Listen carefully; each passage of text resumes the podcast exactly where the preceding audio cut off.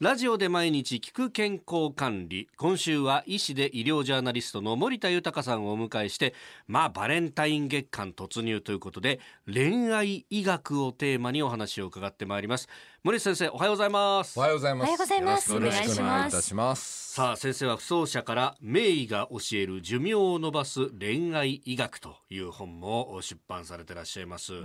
これ、寿命も伸びるんですか恋愛によって。そうなんですね。おうおう例えばですけど、アメリカケースウェスタンリザーブ大学の研究では、はい奥さんに愛されているかという質問で、んイエスと答えた男性が、はい狭心症を起こす可能性が低くなるとあ、寿命が長くなるというんですね。へ奥さん。んに愛されていると思いますかイエス。自分がそう思ってるだけな のか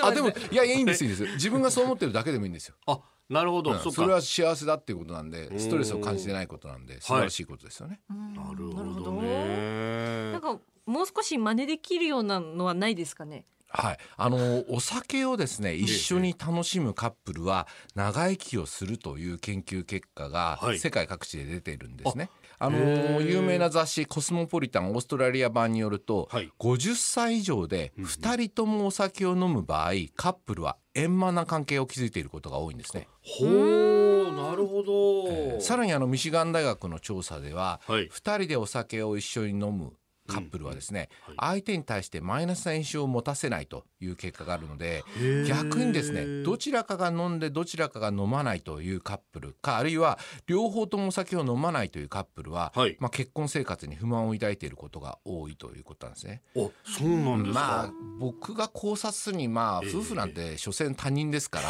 まあお酒みたいなものでちょっとはいうやうやにしてうんうんうん相手に対する不満をそこで吐露したり、あーまあなんかこうごまかしたりするっていうことも大事なのかなと思いますね。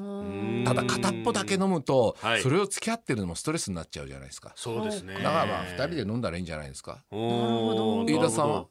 うちね絶対妻の方が強いと思うんですけど、あんまり飲まないんですよでも僕が酒飲むのは別に文句は言わないですね、うんなるほど。ううんん、飲ましときゃまあ機嫌いいだろこいつみたいな感じではありますから、ねまあお酒の力借りなくてもええ仲がいいっていうことなんでしょうね。だから例えば誰かと付き合おうと思った時、はい相手が飲まないということで別れたってことないですか？新業さんいやそれが原因でってことはあんまりなかったかもしれないですね。でも例えば食事が好きなものが合わないっていうこうとんで、うんやっぱりちょっと遠ざかるってことありますか？確かに食の好みって結構大切ですよね。うんうん確かに抽象的な答えしか返ってこないですね、新業さんね。結構ガード硬いですよねガード硬いですね。そうですね最近いつ恋愛しました？えちょっと待ってください。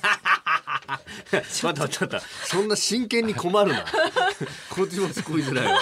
次行きましょうか。他になんかお酒以外に長続きする飲み物とかって あったりしますかあ飲めない人もいますからねそうですね。実はですね、紅茶が恋愛に貢献してくれるんです。紅茶なんですかはい、あの京林大学医学部の医師らが、はい紅茶緑茶コーヒーの3種類の飲み物が脳機能に与える調査をしたんですね。ほうほうほうその結果ですねコミュニケーション力を活発化させてそして会話力を高める効果があるのが紅茶だと分かったんですね。あ、コーヒーとかじゃないんですね。紅茶なんだ。あまあコーヒーの香りも気持ちを落ち着かせるという点では効果的なんですけど、はいまあ、コーヒーにはカフェインが多く含まれていることが多いのおーでその場合はですね逆に興奮気味になってしまうんで、えええーそれが問題発言につながるということであまあ、なるほど紅茶の方がトーク力が弾むんですね。だからラジオ始まる前に紅茶を飲んでからはい入るとスタジオに入るとトーク力がは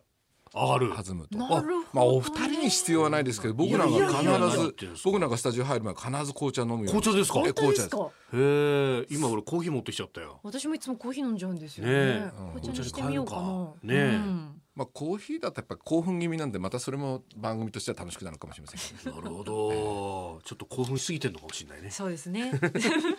えー、今週は医師で医療ジャーナリスト森田豊さんに恋愛医学をテーマにお話を伺ってまいります。先生、明日もよろしくお願いします。よろしくお願いしお願まいしますす。